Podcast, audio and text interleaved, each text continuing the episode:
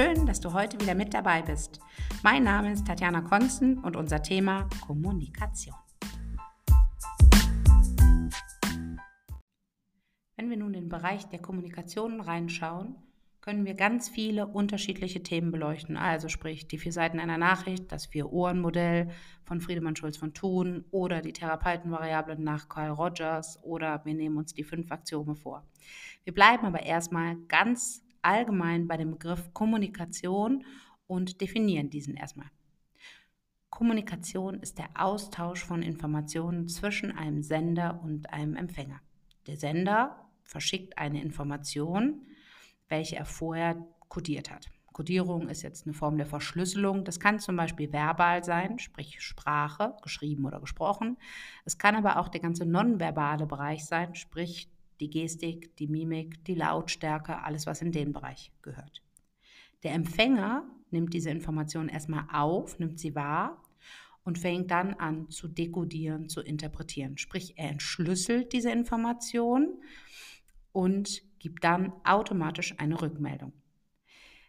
Ist die Codierung gleich, also sprich beherrschen Sender und Empfänger den gleichen Code, habe ich natürlich eine relativ reibungslose, in Anführungszeichen reibungslose Kommunikation, weil der inhaltliche Austausch gegeben ist. Bleiben wir mal beim Beispiel Sprache.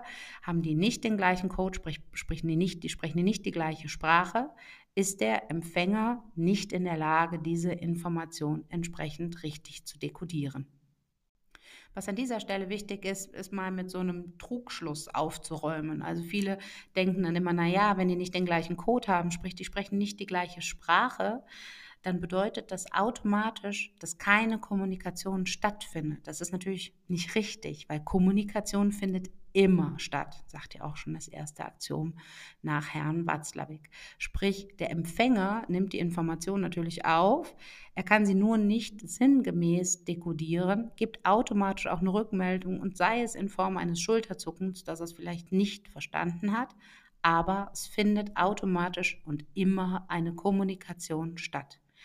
Diesen Kreislauf nennt man Kreisförmigkeit, sprich sind zwei Menschen in einem Raum, bedeutet es automatisch eine Kreisförmigkeit der Kommunikation, sprich der Austausch der verbalen, nonverbalen Informationen läuft automatisch ab.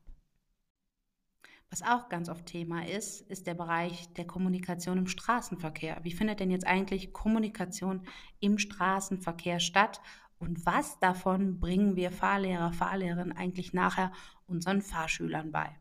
Kommunikation im Straßenverkehr ist deutlich eingeschränkter, a, weil es anonym ist und b, weil ich natürlich ganz eingeschränkt bin in der Wahl meiner Kommunikationsmittel. Deshalb spricht man hier von einer formellen und von einer informellen Kommunikation. Ganz salopp gesagt kann man sich das so merken, alles was formell ist, ist gesetzlich geregelt, ist in Norm.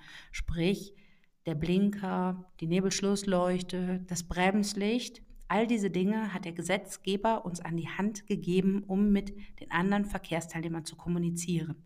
Sprich, wenn ich auf die Bremse gehe und hinten geht das Licht an, weiß mein Hintermann, alles klar, die bleibt stehen. Natürlich eingeschränkt. Warum ich jetzt, wie ich stehen bleiben möchte, erschließt sich ihm daraus nicht, spielt aber jetzt hier auch erstmal keine Rolle. Das ist der ganze formelle Bereich. Natürlich findet Kommunikation im Straßenverkehr auch noch auf ganz anderen Wegen statt. Also sprich allein die Tatsache, welches Auto fahre ich, welches Modell, welches Aussehen, wie viel Aufkleber hat mein Fahrzeug, welches Kennzeichen. Da kann man ja manchmal auch ganz witzige Schlussfolgerungen draus ziehen, in Anführungszeichen. Ähm, das fällt alles unter den Bereich der informellen Kommunikation. Sprich, das gibt mir auch alles Informationen, aber die sind natürlich nicht in irgendeiner Form genormt. Also sprich, ich kann jetzt nicht im Back nachgucken und nachlesen, wann darf ich den Nebelschlussleuchte benutzen, sondern das ist tatsächlich so ein bisschen erfahrungsbedingt und hat natürlich auch den größten Bereich an Missverständnissen. Sprich, auch dieser ganze Bereich des Verhaltens, meine Verhaltensweisen fällt in den Bereich der informellen Kommunikation. Also nehmen wir jetzt einfach mal als Beispiel, ich näher mich einem Fußgängerüberweg, da steht ein Passant, der rüber möchte und ich werde jetzt langsamer, ich reduziere ganz deutlich meine Geschwindigkeit, dann gibt dem Passanten das die Information, alles klar, die hat mich gesehen, die bleibt stehen, lässt mich rübergehen. Nichtsdestotrotz können da natürlich auch Missverständnisse daraus entstehen, wenn mein Verhalten oder ich das Verhalten anderer falsch interpretiere.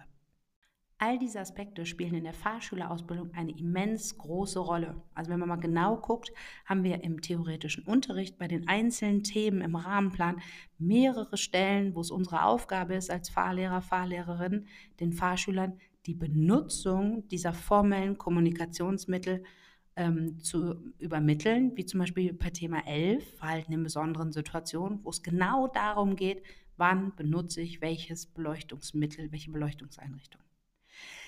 Wir bringen den Fahrschülern, Fahrschülerinnen natürlich aber auch bei, wie man Dinge falsch verstehen oder wie man sie denn richtig verstehen kann. Das heißt, sowohl im Theorieunterricht als auch in der praktischen Ausbildung ist es ganz oft Thema, die Verhaltensweisen anderer zu interpretieren, richtig zu interpretieren, um dann entsprechend keine kritischen Situationen hervorzurufen. Also sprich die ganze informelle Kommunikation. Zum Abschluss ist ganz spannend, mal reinzugucken, was passiert denn, wenn alles das, was in der formellen Kommunikation geregelt ist, in Anführungszeichen missbraucht wird. Also sprich, die Lichthupe oder der Blinker werden für Fälle genutzt, für die sie eigentlich nicht vorgesehen sind. Wie zum Beispiel, jemand soll gegrüßt werden und dazu wird die Hupe benutzt oder jemand soll informiert werden über irgendwas, was hinter der Kurve stattfindet und dafür nutzt jemand die Lichthupe. Alles das ist dafür nicht geregelt und nicht vorgesehen und in dem Moment fallen alle diese Dinge, die eigentlich in den formellen Kommunikationsbereich gehören, dann in den informellen Kommunikationsbereich.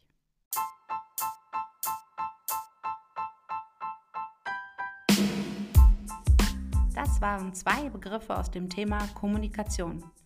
Für mehr könnt ihr gerne unseren Kanal abonnieren und euch weitere Themen anhören. Alles Gute, eure Tatjana.